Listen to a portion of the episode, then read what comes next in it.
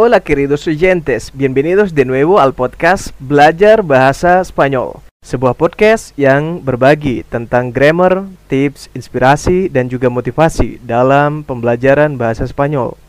Dan juga tentunya akan membantu kamu dalam mempelajari dan memahami bahasa Spanyol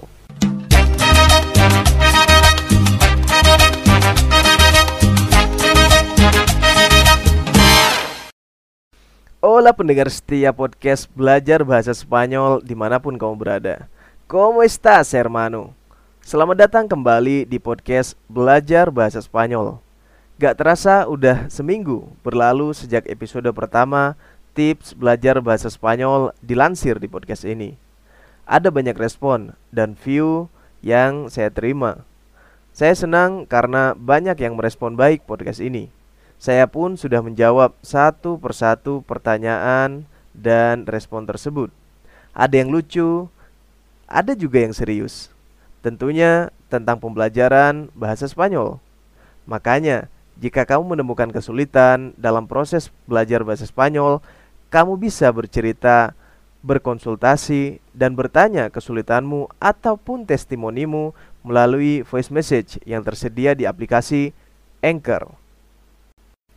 Pues karena tingginya respon episode ini dan banyak yang terinspirasi dengan episode ini, maka saya menjadi lebih bersemangat untuk melanjutkan tips belajar bahasa Spanyol untuk pemula.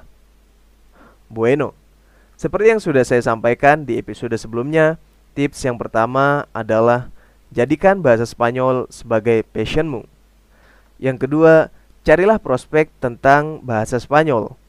Dan yang terakhir, carilah komunitas pembelajaran bahasa Spanyol.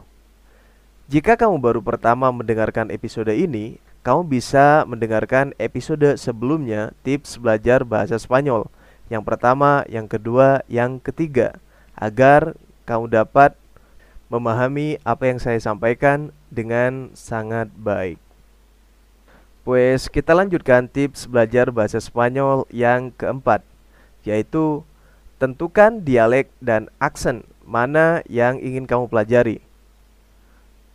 Amigos, bahasa Spanyol punya banyak sekali variasi dialek maupun aksen. Meskipun secara general para penutur bahasa Spanyol dapat mengerti satu sama lain, namun di setiap negara bahkan di setiap daerah mereka mempunyai dialek dan aksen yang berbeda-beda.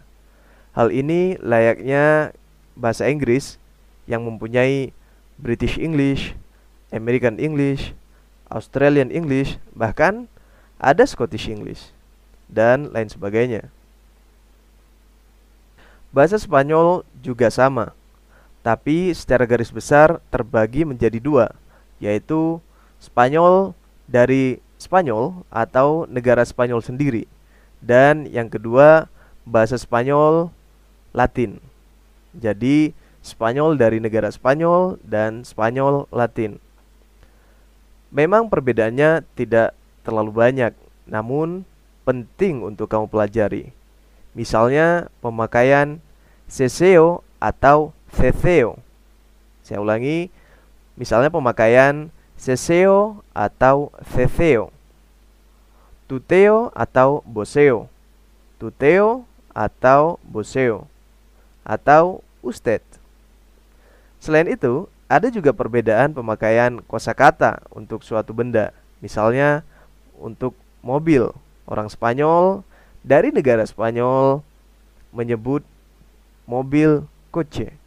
Sementara di Amerika Latin ada yang menyebutnya carro, auto, autocarro dan lain sebagainya.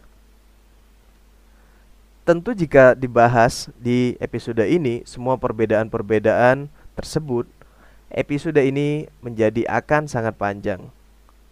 Jadi nanti saya akan buatkan episode khusus perbedaan Spanyol dari negara Spanyol dan Spanyol dari Amerika Latin. Nah, alasan kenapa kamu harus mencari tahu tentang hal ini adalah agar kamu bisa menentukan aksen mana yang cocok dan mudah kamu lafalkan atau yang kamu senangi. Selanjutnya, kamu bisa menentukan pembelajaran yang sesuai dengan kebutuhanmu. Jadi misalnya teman atau kolegamu mayoritas dari negara Spanyol di Eropa sana. Maka tentunya aksen mereka adalah Spanyol. Maka kamu bisa belajar bahasa Spanyol dari negara Spanyol. Berikut di dialek dan aksennya. Dan juga sebaliknya, jika teman dan kolegamu lebih banyak dari Amerika Latin, maka pelajarilah bahasa Spanyol Latin. Selain itu, Kegunaan mencari tahu tentang hal ini dan menentukannya adalah kamu tidak akan bingung dengan banyaknya kosakata yang berbeda-beda dari suatu benda seperti yang sudah saya contohkan tadi. Adapun tips yang kelima adalah buatlah buku catatan kecil khusus untuk catatan bahasa Spanyol. Amigos, guru saya pernah bilang bahwa Menulis adalah salah satu cara paling efektif untuk menghafalkan kosakata bahkan suatu kalimat. Karena ketika kamu menggoreskan tinta di selembar kertas, otakmu juga akan mencatat hal yang sama. Jadi, secara otomatis otakmu akan merekam kosakata atau kalimat tersebut. Saya pribadi tidak menyarankan untuk menghafalkan kosakata atau verba dalam bahasa Spanyol namun lebih ke membiasakan diri untuk menulisnya, kemudian sering-sering dilihat. Buatlah berbagai kalimat dari satu kosakata.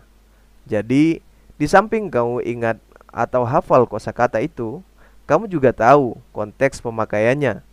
Saya berprinsip belajar bahasa adalah masalah pembiasaan, bukan kebisaan. Mungkin kamu pintar atau cerdas, sehingga kamu mampu menguasai suatu bahasa dengan cepat. Dalam hal ini, bahasa Spanyol. Namun, ketika kamu tidak membiasakan diri untuk mempelajarinya, sering-sering berinteraksi menggunakannya, maka kamu akan lupa. Sesekali kamu ingin menggunakannya, kamu akan tergagap dan banyak kosakata yang pernah kamu pelajari jadi hilang atau jadi lupa. Hal itu sama dengan bahasa ibu kita atau bahasa yang kita pakai, nuestra lengua materna. Kita tidak pernah belajar secara formal. Namun, dari aktivitas mendengarkan setiap hari ketika kita masih kecil dan kemudian belajar melafalkannya. Secara perlahan tapi pasti dan lihatlah dirimu sekarang. Bahasa itu pasti yang paling melekat di dirimu dan di otakmu. Kenapa buku catatan kecil yang saya rekomendasikan? Ya, agar lebih simpel dan bisa kamu bawa ke mana-mana, mudah kamu akses, bisa kamu kantongi, dan kamu lihat sewaktu-waktu. Jadi, buku catatan kecil tadi berguna agar kamu mudah menulis, menyimpan, dan membacanya, sehingga intensitas interaksimu dengan bahasa Spanyol sangat sering dan kamu akan lebih cepat menguasainya. Tips yang keenam adalah jangan malu membuat kesalahan. Chicos, kesalahan mendasar yang dilakukan oleh kebanyakan orang Indonesia adalah mempunyai mindset takut untuk membuat kesalahan, khususnya masalah grammar atau tata bahasa. Yang saya lihat, Orang Indonesia sulit sekali diminta untuk melafalkan, membuat kalimat, bahkan berbicara suatu bahasa atau dalam hal ini bahasa Spanyol. Kenapa? Karena mereka takut salah. Bueno, jika kamu punya mindset seperti ini dan tidak kamu ubah, maka progresmu dalam belajar bahasa Spanyol akan sangat lambat karena kamu selalu membatasi dirimu sendiri maka kamu akan sulit melampaui batas itu. Bengga, salah itu biasa. Semua orang bisa melakukan kesalahan dan hal itu wajar. Apalagi ketika kamu baru memulai sesuatu. Kamu bisa berjalan, bahkan berlari, berawal dari merangkak, dan mungkin berjalan tertatih-tatih. Pastinya tidak terhitung lagi berapa kali kamu jatuh dalam proses belajar berjalan. Sama juga dalam belajar bahasa, tidak ada yang langsung bisa tanpa melakukan kesalahan sama sekali.